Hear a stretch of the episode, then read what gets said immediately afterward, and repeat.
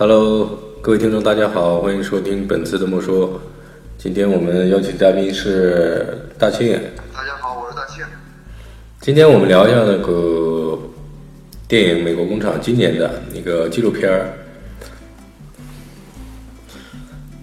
这个纪录片是那个网飞的它一个产品，然后它是高地制片。高地制片那个，给大家普及一下。网飞当然不用说了，高地制片就是奥巴马夫妻投资的，然后创办的一个公司。那这部电影取材地点呢是戴顿，戴顿是美国通用的最早的一个设立的厂，在美国俄亥俄州，大概是零八年的时候倒闭的，然后。后来的是福耀集团，福耀集团入驻到戴顿，然后去在通用的原址，然后建了一个呃，专门是制造汽车玻璃的一个工厂，这个就好玩了。对，我是大概两个多月前吧看的这个片子，是，然后呢，就是这个片子，其实当时看完之后给我的感触还是挺深的，就是。当时有一个特别鲜明的一个感受啊，就是怨不得美国制造它的这个呃经济会落后了，就是啊生产力会下行啊，就是它这个其实暴露出就挺挺挺大的问题。然后，但是另一方面就是我当然我绝对不是要吹中中国制造啊，人家同样是呃工会，我们就是在福建的福耀集团有工会。那么我们在美国的这个服药工厂为什么就不能美国的工会？他们要求待遇是，他们要求待遇是时薪二十九美元呢，然后服药是不到十三美元。对啊，他们这个状态是这样的，而且他们休息时间又很长，然后肯定不会像中国中国人过去一样一个一个劳动的状态。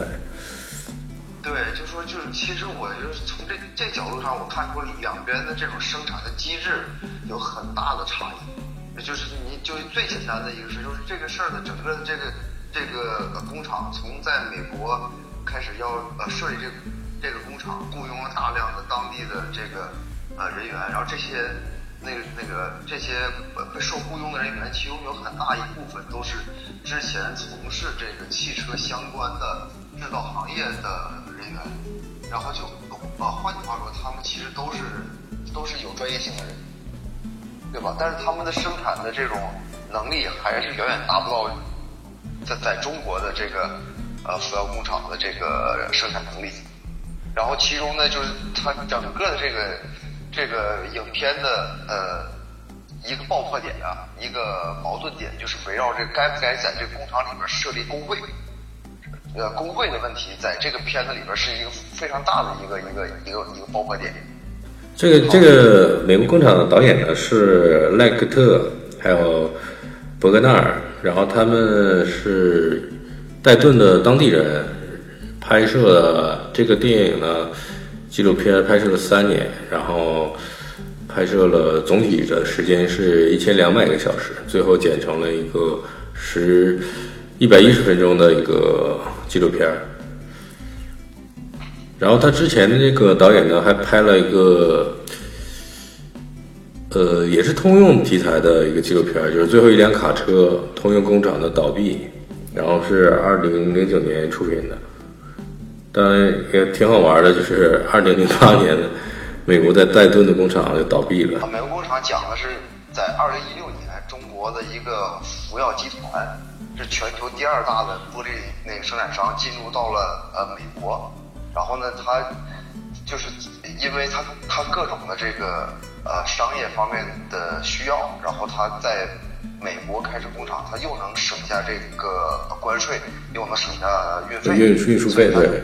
对他这其实是一个商业行为，但是在这个那个那个商业行为的过程中呢，我们刚才也聊到了，就是说，那为什么就是说你还是。要卖汽车给美国人，这些美国人他们的整个生产价值和创造力还在那。换句话说，他们还是能消费得起呃汽车，对汽车的整个的全社会的那个需求量还是蛮大的，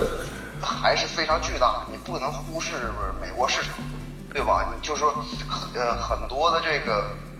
呃，一般的网友看完这个片子，觉得啊，就好像是什么中国制造一下就是那个牛逼了。我个人觉着就是这是根本没有的事儿，人家是产业呃结构早就进行了几十年的那个调整，才发展到今天的一个状态，是吧？人家就把所有的高端技术全拿在手里，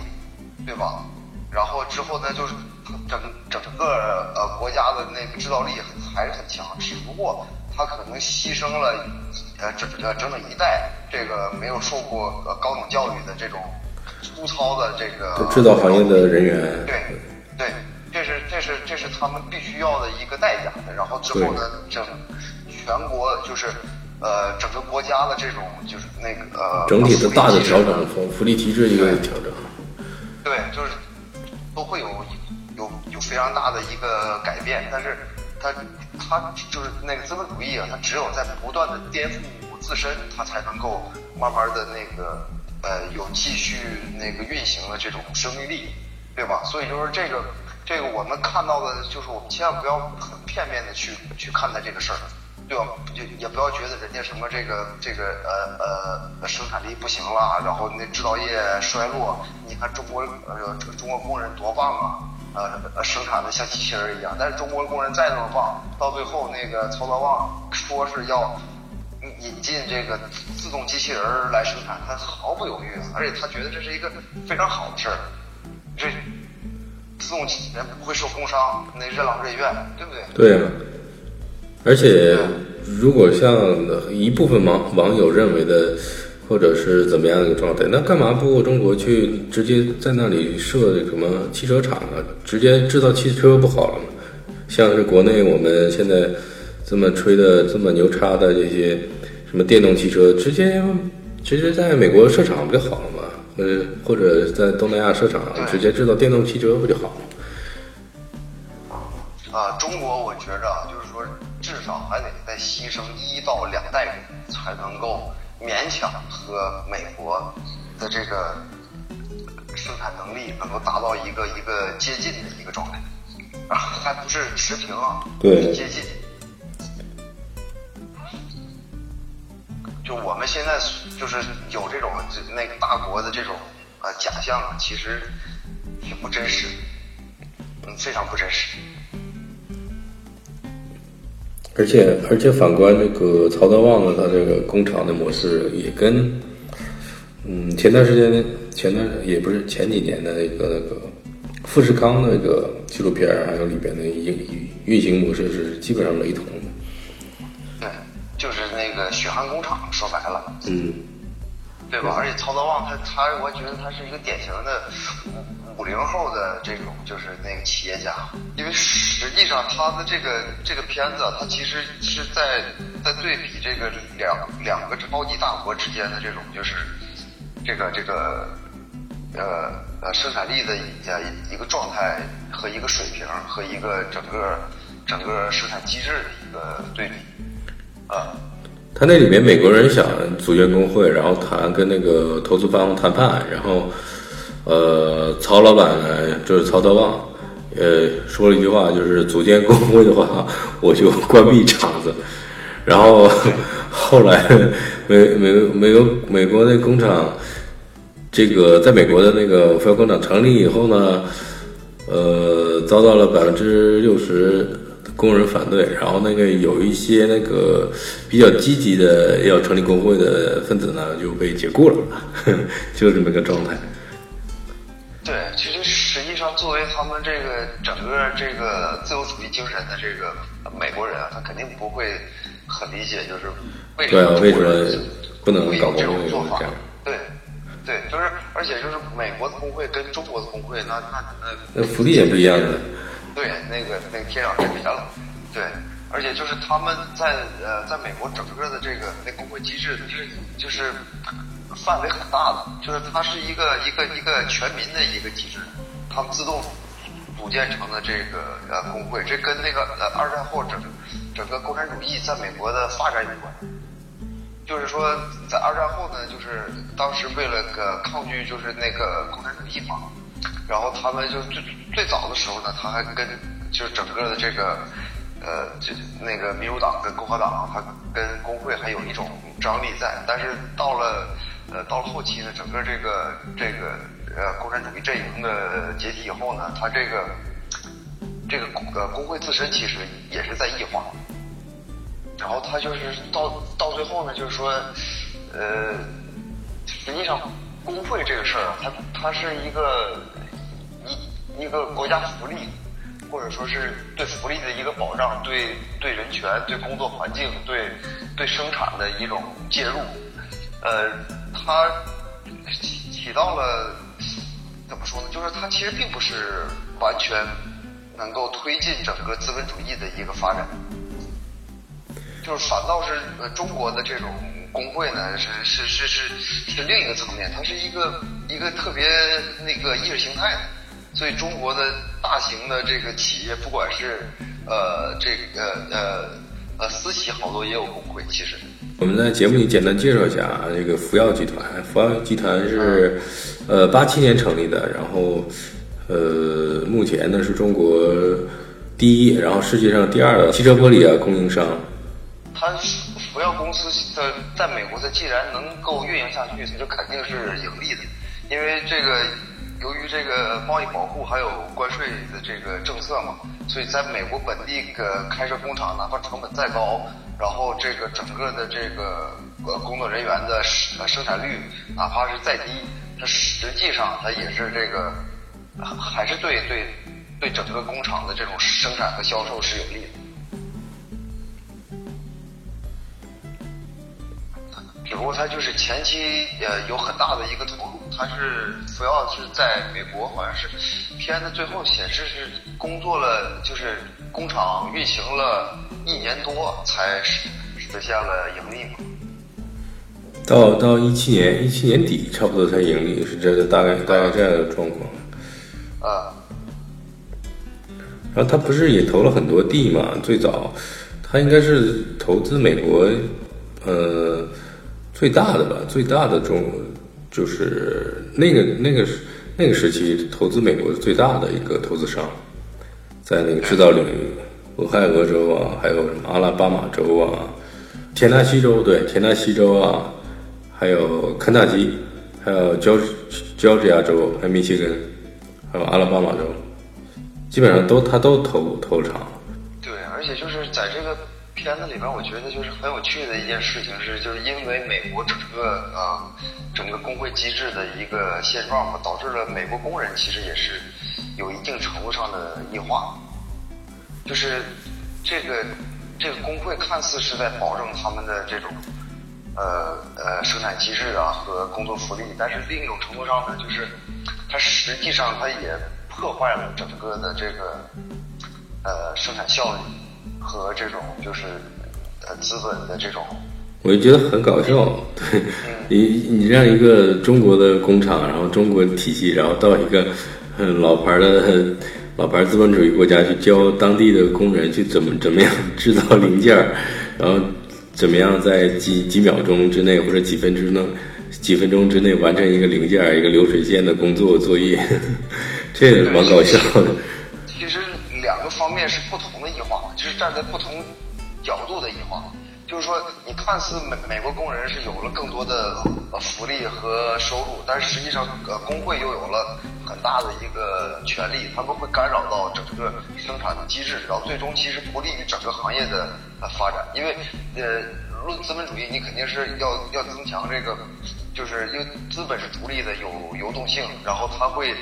呃想尽各种方法会来。来实现它它自身的增长，对吧？那么就是在这个层面上，其实这个呃工会呢，它并没有说起特别正面的一一个作用，因为它是它是基于整个美国的，就是那那个人自呃呃个人自由主义的这种呃文化而存在的。但是那另一方面的中国的工人，他也是也是很大程度上的一个异化，就我们能看到中国工人的生产率特别的高。然后动作非常整齐，非常娴熟，而且每天能工作是十十二个小时，是吧？对啊，算上吃饭，十二个小时。然后他那个不是还有像军事化管理里面还有纪录片里面不是还有什么要唱，什么团歌，上什么企业歌曲，还要做操，还要报数，就是一个集体主义嘛，对吧？它这个其实它它背后是一个文化的一个较量，就是在这种这机制和集体主义的那个作用下，就是中国工人已经变成了就像机器人一样，像自动机器人一样，但是他仍然赶不上真正的。自动机器人的生产效率，所以影片最后我们能看到就是新出现的自动机器人。对啊，机器人代可能他要代替工人嘛，对吧？代替人手的这个工人。对，就是就实际上你你再怎么异化，你还是赶不上。但是如果你不异化呢？不异化，你连自身的生存都解决不了。对啊，如果机器人出出现了，就是完全百分之七十到八十的机机器人占领着整个工厂的。制造还有加工工工主要工作领域，那其他的人就不不需要干嘛，可能就去负责一些开关机器，然后收一收垃圾之类这些东西。那未来需要的人也更少了。对对，然后然后这样的话呢，实际上就是说，这个福耀工厂就是那进入美国呢，在将来未必能达到他最初的一个承诺，我要解决当地多少人的一个就业和生存。是吧？这是肯定是不可能的，因为无论你是自由资本主义还是国家资本主义，你背后的逻辑都是一样，资本流动，逐利。还是排在第一位的。对，这肯定是就是不可能改变的，就是你呃宣扬集体主义啊，然后让让那个美国人感动的热泪盈眶啊，然后看到什么整齐有效啊，这些实际上背后的核心价值其实都是。都是资本和权力。觉得，我觉得他应该，福耀集团应该先解决国内的这个生生产生活问题，然后这个，当然美国美国美国市场也很重要啊，对吧？你在当地制造，然后在当地销售，就省去成本或者运输成本问题。但是国内的国内的其实市场也也需要这个很多劳动力啊，工作岗位啊，对吧？作为这个福耀集团来说，绝对没没有问题，它都已是全球第二大了。你说在国内的这整个就是生产呃会有什么问题？而且在在国内的各方面成本都低得多。你能看到六十岁以上的就是老年人在那手套不戴剪碎玻璃。嗯。对你你你能你能想象到他们会拿多少钱？对啊，那不是有个美国人。有个美国人在在在中国生生活了二十年了，然后他他两边跑嘛，然后他就看，是他吧？是他是他眼中观察这个这个现象，是不是？就那一帮老老大爷捡呃捡捡碎玻璃的状况。对啊，你就说就是你就就他们绝对是已经是整个系统都已经全副武装。就是怎就其实根本不需要担心，我们需要更多的担心什么？就是中国中国制造的整个的那行业机制和中国工人的他到底是就是有有多多少他自主的呃权利和福利，对吧？是就但是那个另一个层面呢，就是说我们怎么能够就是就是说在让整个呃呃机制会会变得越来越好，同时呢这个呃。呃，福利和权利在在有所保证的那前提下，还能实现中国制造，而不是像现在这样把人已经完全就是逼到一个墙角，就是像一个像一个机器那样，就是根本就是哎，我觉得就是这个这个事儿其实是是特别可怕的，而且就是呃，同时呢又有各种党政啊，呃，集体主义文化呀，就那个掺杂进来，让让。让每一个人其实已经到了一个没有自我的一个状态。大概从零七年吧，零七年到零八年那个时候，中国的经济是向上走的，但是很奇怪，美国的相相对来说制造业是向向下走的。他这个零七年那个有个官方报告啊，有着 UAW 组织这个全最大规模的罢工，导致那个美国九个州啊。大概三十三个制造厂，还有二十二个零件配送仓库，然后就是突然间就关闭了，然后罢工持续了很久，然后导致他们美国整体的经济制造业产生了很大的影响。这个我觉得是毫不奇怪，因为你想想，就是在作为美国来说，他们是一个消费主义的一个文化，并且他们向全球输出它的消费主义。你就像那个影片里面的美国工人，就是有一个女的，我记得，她刚拿到第一个月的工资，她去把房间里布置了一下那个呃圣诞节的这个气氛。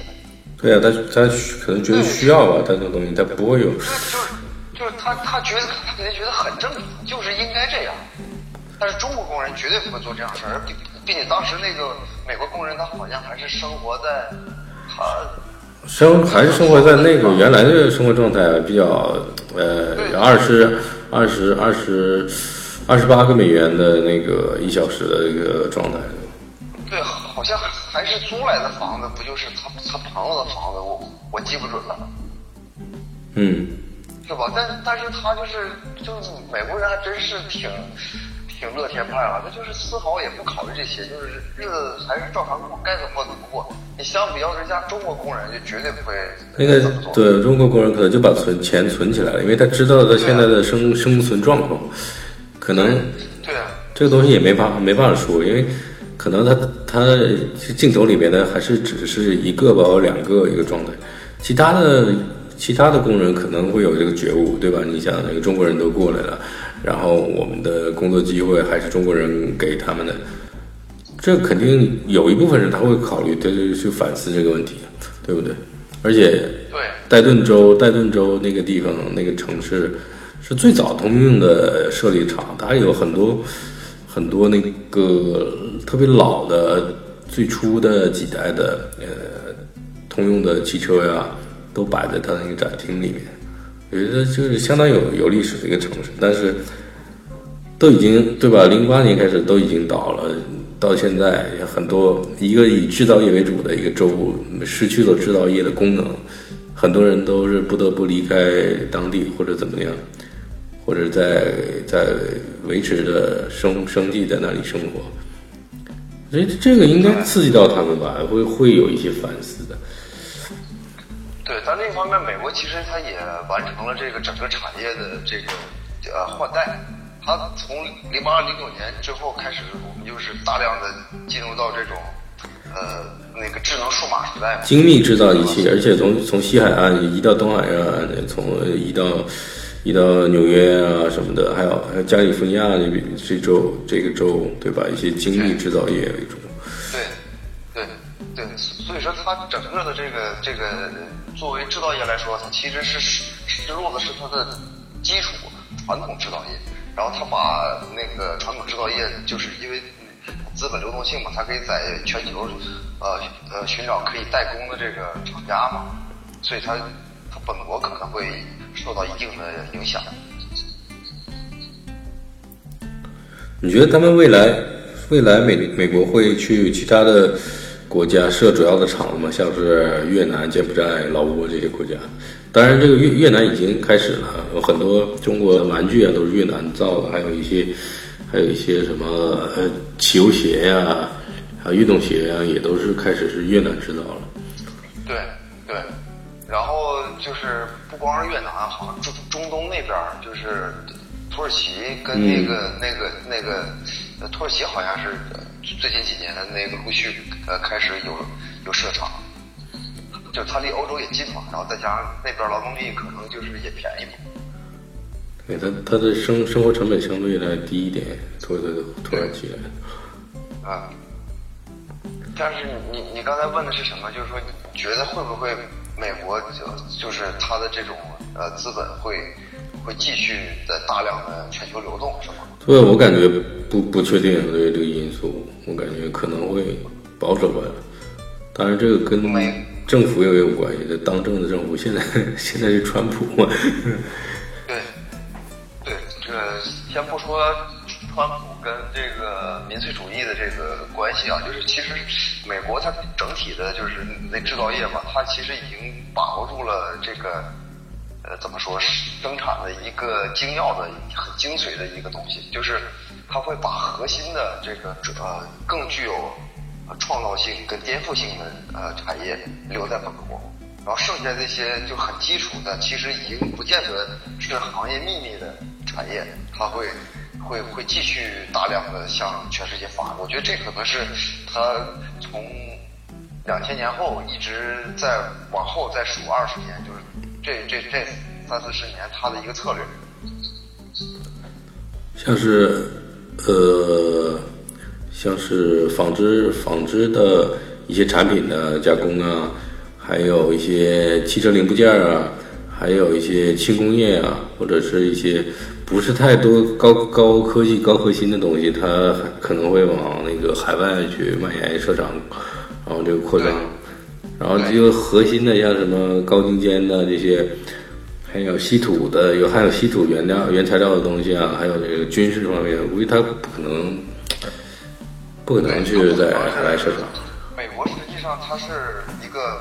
有着全世界就是最好的一个生产机制的，就是一个国家，就是它在呃，在美国，就是你你想想想创造，或者是想想研究一个新的技术，其实它是有有很大很强很强大呃，并且是非常成体系的一套的这个这个机制来推动这个呃创造力的这个发展，就是不光是它的。这种就是呃技术，也包括它的文化方面。但是实际上，呃，中国对啊，文化输出，文化输出，对，然后还有这个制造业输出的，它是主要是这个两大方面的。中国的就是很多的这个创造性的这个呃行业，其实都受着那意识形态的这个制约，不同不同程度的对呃制约。所以就是我就是，其实文文创这个东西比较好卖的，这个东西，美国他就很很看重这一点，文化输出，还有这个文化衍生品输出。其实我们国家搞这个文化输出，我感我感觉比制造业挣钱，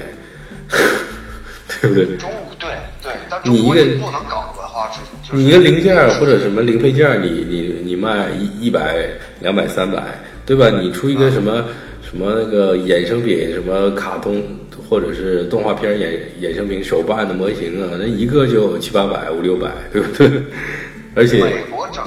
整个的这个什么产业产业结构啊，已经是在上世纪七八十年代就已经调整完了，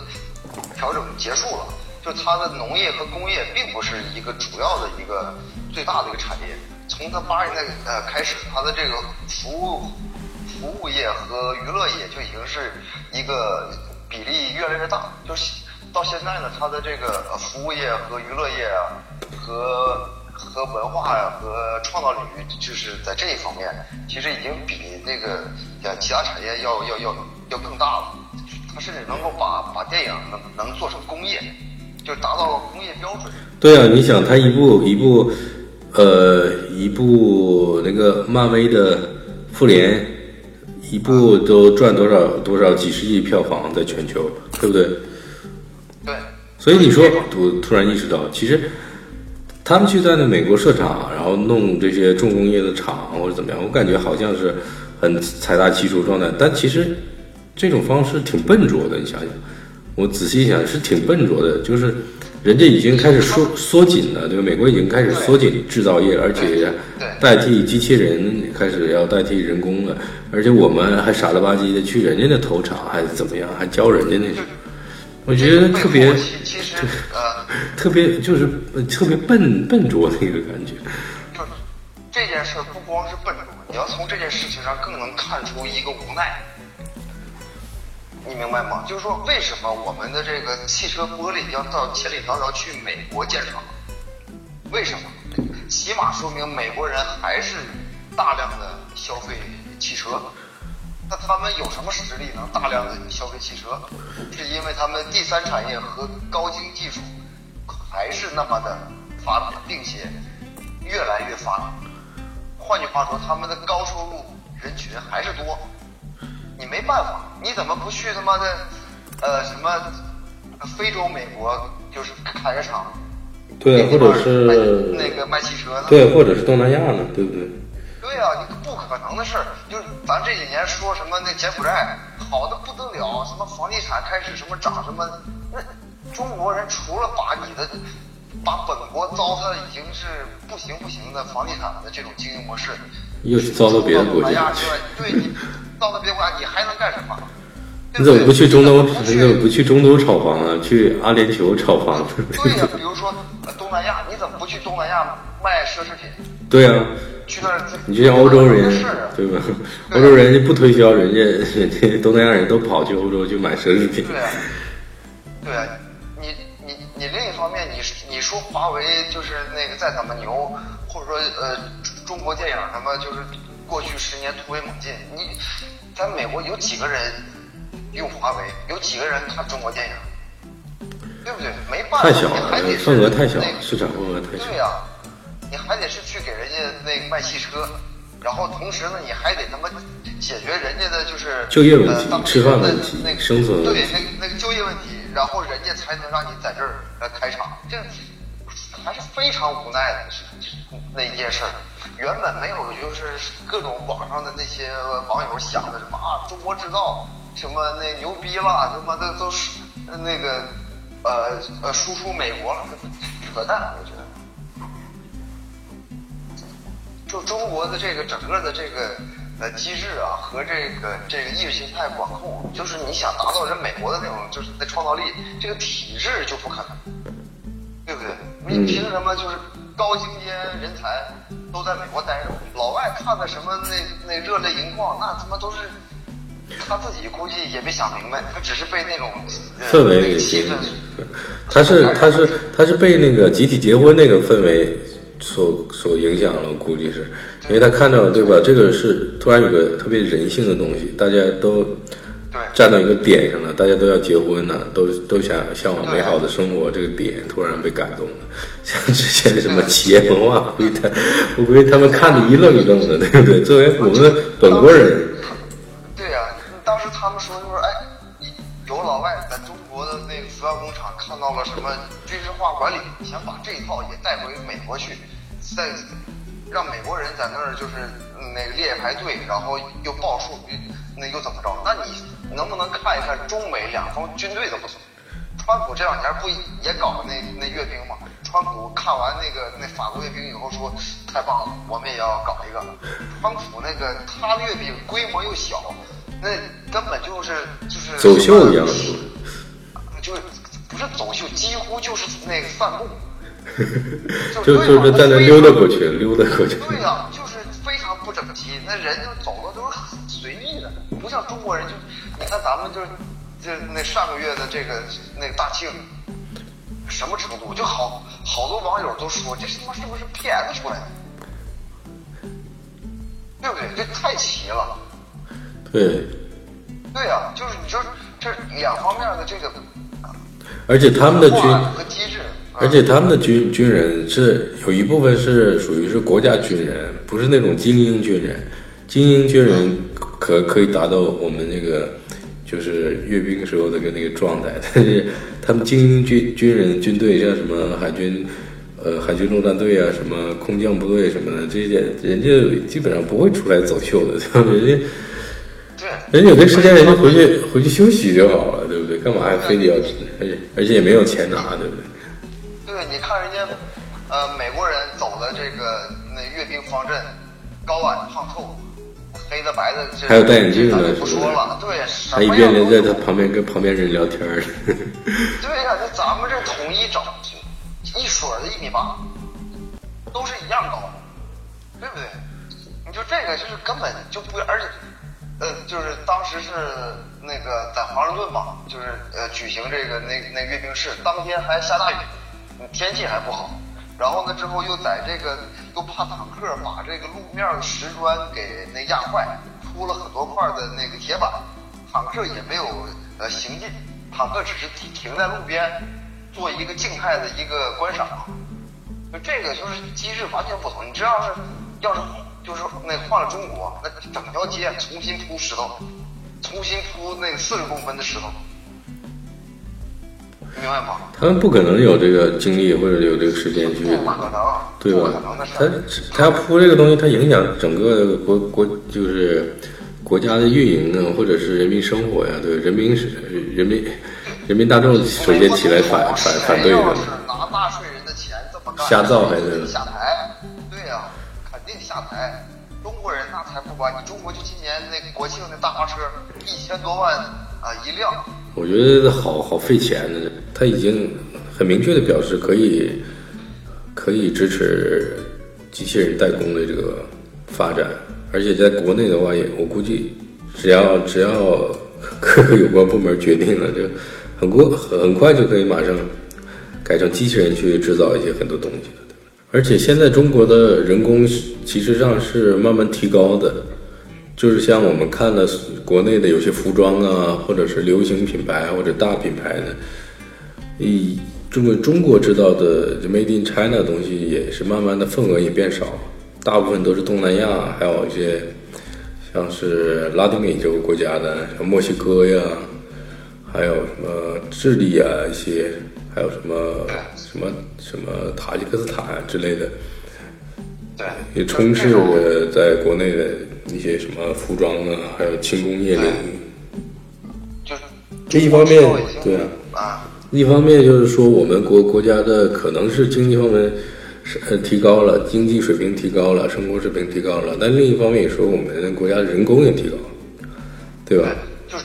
全国的这个城市化进程已经把中国的劳动力的低水平的这种，呃，就是这个低成本的这个那那那优势已经搞没了，啊说白了就是。然后你说这种就粗糙又简单的这种，呃，低水平劳动，其实放在哪个国家都一样，两边的同样是工人，但他们的生命的这个呃质量是截然不同。对啊，对一个生就是生活品质上面追求还是不一样的，对吧？对啊，然后之后呢，双方都是一种互相不理解的，就是一个状态。我们能够达成一种呃表面上的一种一种和平，然后呃呃，甚至可能是一种呃亲密的一种那个友情关系或者什么，但是在在深层次方面上，双方是呃相互不理解的。这肯定的，对。这个也不是可能几十年能解决的问题，可能整个国家到达一个高度的话，如果的话能到达一定高度，会去理解这个东西，这个这我觉得或者也很难。那个两代人能赶上，或者说能接近，我觉得是不是有可能都说少了？对，有可是不是？这不是绝望是我不是？啊就是就是你你看东东南亚和我们来说，我们这感觉上好像都差不多。其实我觉得是东南亚人比我们我们活得要洒脱，要活得自在，对，就是人家也没有拿到很多啊很多的钱，对吧？人家就生活该享受的享受，然后该赚钱赚钱，就分得很开，是吧？他们各种那个衣食住行也也特别简单。我就是去去东南亚去玩吧，就发现他们家里面并没有太多的呃家具。后后来你一琢磨也是，人家生活在一个很热带的，就是一个国家，他不需要那么多衣服。对啊，就是夏装，顶多是秋装就没有。对，而且他们就是基本上都是佛教国家，然后他们也不需要就是一个有有奢侈性消费的这么一个传统，对不对？他们对其实是他们整体生活还是挺淡然的。对，还是比较规避到人的一个本质的生生存的三餐一宿。对往后再看这个嗯那几十年啊，亚洲绝对是一个呃呃世界性的一个一个舞台的一个中心。就是说他他，